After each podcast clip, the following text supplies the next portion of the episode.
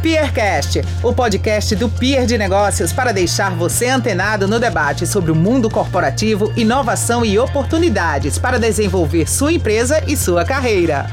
Começando mais um Peercast, o podcast do Peer de Negócios. Então, se você está em casa ou no carro, aumenta o volume, que hoje tem conteúdo sobre tributário, a parte aí financeira das empresas. Hoje comigo aqui está Anne Cabral, mestre em Direito Político e Econômico, uma doutoranda além de ser professora de Direito Tributário em graduações. Anne, muito obrigado por participar aqui com a gente do Peercast. Almi, eu que agradeço o convite do Peer de Negócios. Para mim é uma satisfação estar aqui sendo entrevistada com vocês e contribuir um pouquinho com o Peer de Negócios. Prazer é todo nosso. E sabendo que tem aí vários empreendedores eu queria já começar fazendo uma pergunta para você sobre a questão de regime tributário. Né? A gente sabe que existe o Simples Nacional, tem empresas com lucro real presumido, mas, mas qual o melhor regime tributário? Como é que eu identifico o melhor regime tributário para a minha empresa?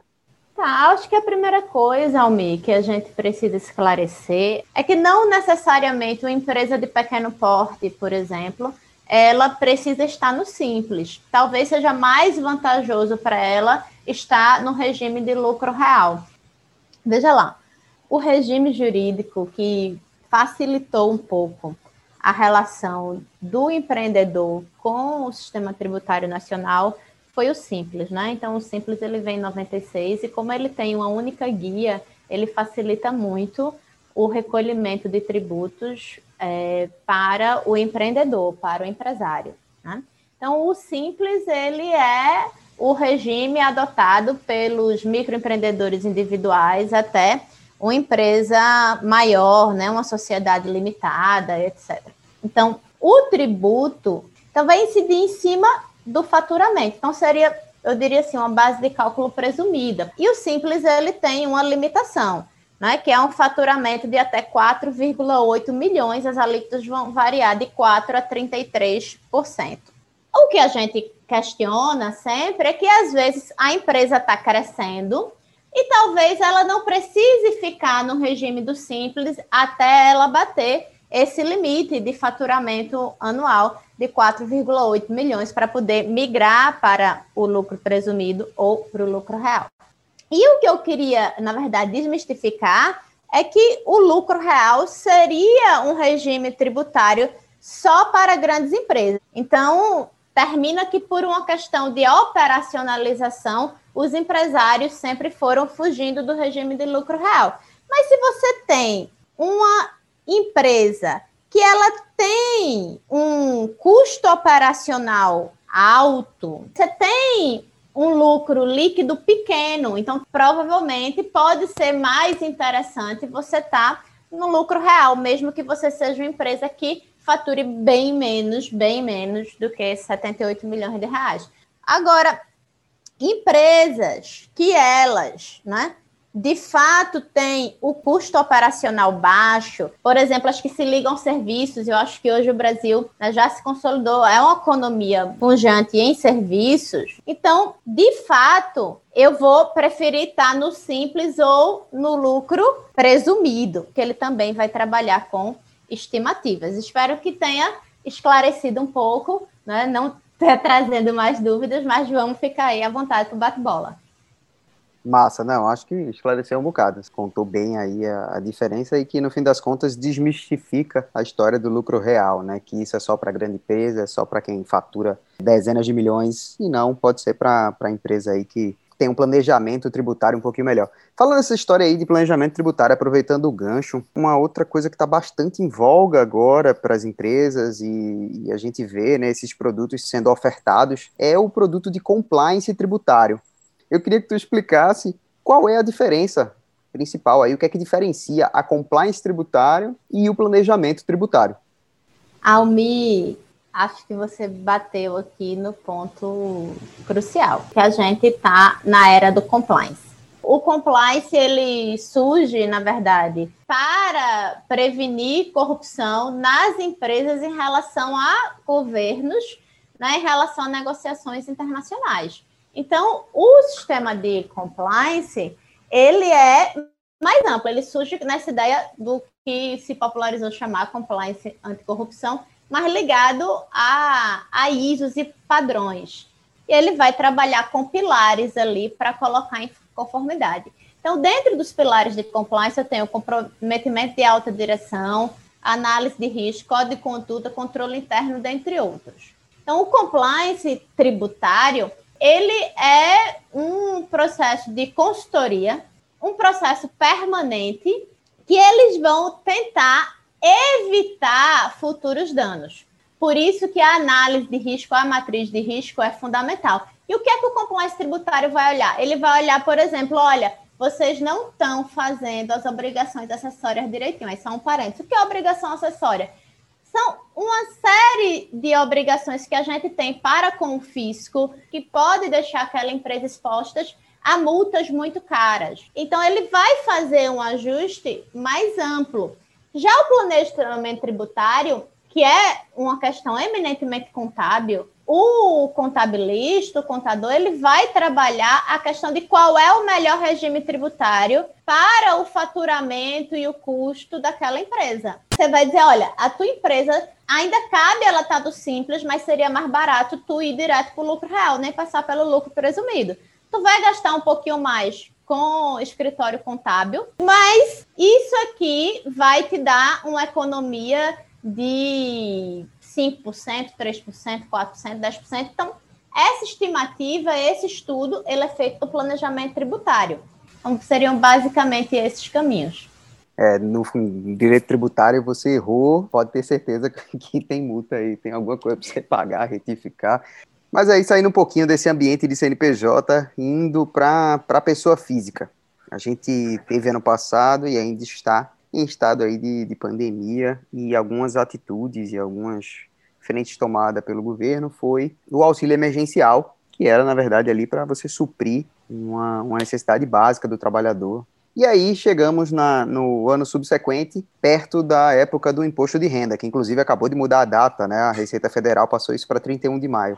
E aí a minha pergunta é sobre a declaração do, desse auxílio emergencial. Como é que funciona? Como é que vai ser essa, essa declaração do auxílio emergencial que foi do ano passado. Massa, Almi. O tema do mês, digamos assim, é o imposto de renda, né? Estávamos todos nós organizados para fazer nossa declaração anual do imposto de renda até agora, dia 30 de abril, e a Receita Federal, através de instrução normativa, prorrogou para 31 de maio. E aí, nesse ambiente do imposto de renda, tem uma coisa que surgiu que é nova, que foi a pandemia. E que a declaração anual do imposto de renda de 2021, ela se remete ao ano calendário de 2020. Então eu tenho uma situação diferente de ter uma série de pessoas que receberam auxílio emergencial e outras que entraram naquele programa BEM, que é o programa de benefício emergencial de preservação do emprego e da renda, que as empresas cadastraram seus funcionários para poder fazer a suspensão do contrato de trabalho. Então, o que, é que acontece? Vamos lá, você bem, bem prática, assim. Se você recebeu o auxílio emergencial, aquele que era de 600 reais ano passado, você somente é obrigado a fazer a declaração de imposto de renda se você tiver outros rendimentos tributáveis, se você tiver né, outras entradas, entradas esporádicas, que não só o auxílio emergencial durante o ano. E aí, se ele tem acima de 22 mil reais, ele vai ter que sim fazer a declaração do imposto de renda, vai colocar esses 22 mil reais lá na renda tributável e vai colocar mais o comprovante que se refere ao auxílio emergencial. Diferente é a questão do trabalhador formal, o trabalhador de carteira assinada, como a gente diz popularmente, que ele aderiu, ele não, a empresa dele aderiu ao que se chamou de bem, né? Nesse caso, a gente vai aplicar a regra geral. Então, ele vai precisar fazer o imposto de renda se ele recebe até 28 mil reais no ano, ele é isento, ele não precisa fazer a declaração. Agora, se o total dos rendimentos tributáveis dele der acima de 28 mil reais, aí ele tem que fazer a declaração. Isso, na verdade, é a regra geral. A regra específica mesmo é para quem recebeu o auxílio emergencial do ano passado, que é, vai ser uma novidade para essa declaração de imposto de renda pessoa física. Massa, realmente é um tema quente aí, né? Imposto de renda. Tem outra, outra coisa que tem muito acontecendo agora, né? Épocas de digital, de pandemia, muitos cursos online e pessoas vendendo infoprodutos, né? Ensinando a fazer tudo que você possa imaginar. Né, assim, digamos que eu dei um curso online lá, vendi por uma, por uma plataforma XPTO, e aí sobre a questão de nota, de, de emitir nota para o aluno, de encargo tributário, isso é por conta da plataforma, eu, eu emito direto, como é que funciona essa história aí para o infoproduto, né, para os infoprodutores que estão escutando a gente? Eu vou dizer assim, eu não tenho nenhuma solução perfeita para as brechas que podem vir no futuro em relação a isso, tá? Eu nem ninguém, tá? Temos solução perfeita. Mas o que que acontece? Né? Em regra, porque aí vai depender caso a caso, de plataforma para plataforma, né? Mas assim, em regra, o que eu tenho são plataformas né, que ela vai ali hospedar o seu curso. Eu, Ana, quero dar um curso de Direito Tributário na Prática. Eu vou lá, hospedo o meu curso na plataforma, sei lá, XPTO. Essa plataforma, ela vai dizer, olha, Anne, eu não ganho nada. Se tu vender alguma aula, eu retenho na fonte aqui, sei lá, 5%, 10%, 10%, para ficar fácil a gente fazer a conta. E aí, é, retenho aqui, hipoteticamente falando, ilustrativamente falando, retenho 10% e te repasso o restante. Veja, seguramente, sem medo de errar, no contrato de adesão que você assinou com essa plataforma, porque você clica ali e diz concordo, tá? Então, é aquilo, é um contrato que você assinou com aquela plataforma, né? Tá dizendo que ela, ela é só, ela só repassa. Ela não vai figurar no que a gente chama de relação jurídico-tributária, tá? Mas eu sou Anne, sou professora, tô fazendo um, infra, um infoproduto, né? Mas eu estou prestando um serviço online, que é um serviço educacional, que é um serviço de aula, né? Então, eu, Anne, deveria recolher nota fiscal. E eu iria, é, o certo, né? E eu iria emitir essa nota fiscal para quem? Para a plataforma, porque a regra é, eu, Anne, certo? A UMI me contrata no PIA para eu dar uma aula esporádica. Eu vou dar essa aula esporádica e eu emitiria uma nota fiscal, se fosse esse o regime, né? Se não fosse outro tipo de contratação, como CLT, RPA, etc., mas eu emitiria aqui uma nota fiscal, eu, Anne, professora, um MEI, que isso é muito comum, estou falando hipoteticamente, e emitiria aqui uma nota fiscal para a UMI. Mas aqui, ó, a UMI me contratou para dar essa aula no PIA. Quando eu vou para essas plataformas, você seguramente assinou ali dizendo o seguinte: olha, é, nós não temos nada a ver com a questão tributária. Então, você não deveria, a rigor, emitir uma nota fiscal dizendo: olha, eu recebi 10 mil reais da plataforma tal em relação à venda de cursos, porque isso é natural. Se eu estou recebendo dinheiro do PIA, porque eu vou dar aula no PIA, eu vou emitir a nota fiscal né, para o PIA. E aí, o natural seria a gente dizer, ó, vou emitir a nota fiscal para a plataforma XPTO, mas está lá no contrato dizendo que ela não é responsável tributário. Né? Que ela, não é que seria responsável tributário no termo a rigor, que ela não entra na relação jurídica tributária. E aí você vai lá e emite a nota fiscal para ela, você vai gerar uma discussão, né, que já está acontecendo, já vi, já tive algumas consultas nesse sentido, né? uma discussão administrativa que necessariamente vai ser judicial no âmbito da Receita, né? Para discutir se essas plataformas entrariam na relação jurídica tributária de alguma maneira ou não. O correto, correto, que eu recomendo é dei o meu curso online, né? Emito a nota fiscal para os meus alunos, entende? Já que eu não tenho mais um intermediário. Porque qual é a questão? Eu, professora, estou dando um, um curso no PIA, o PIA é o gestor do negócio, é o intermediário, né? Ele está me contratando para eu dar aula. Quando a gente se vende direto na internet, nós somos os gestores do negócio. A gente precisa ter essa clareza. E aí, quando nós somos os gestores do negócio, eu recomendo que nós emitamos notas fiscais para aqueles que são os compradores. Que no exemplo que eu dei, que é um exemplo só ilustrativo, seriam os meus alunos de um curso online hospedado numa plataforma. Tenho certeza que organizou a vida de muito produtor aí digital de conteúdo. Obrigado pela sua participação aqui com a gente no podcast do Pier. É, vou deixar o microfone aberto para você falar aí o que quiser. Manda bala.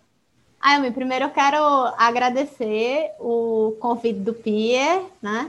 Agradecer a, aos ouvintes, quem está aqui ouvindo, me colocar à disposição. Quem tiver alguma dúvida pode me procurar pelo Instagram mesmo, Anne. Cabral, é, por DM, e eu estou aqui sempre para fazer os comentários, dar minha opinião sempre que for pertinente. Muito obrigada. Show de bola. E para você que está ouvindo a gente, vale lembrar que o Peercast sai toda semana. E se você quiser receber diretamente no seu WhatsApp, vai lá no Instagram do Peer de Negócios, arroba Peer de Negócios. No Linktree, você vai encontrar o botãozinho do Peercast para entrar na nossa lista de transmissão e receber antes de todo mundo. Muito obrigado, um abraço, tchau! Você ouviu o Peercast. Para saber como o Peer pode desenvolver a sua empresa e a sua carreira, acesse peerdenegócios.com.br e nos siga no Insta, arroba Peer de Negócios, ou venha tomar um café com a gente no Rio Mar Trade Center.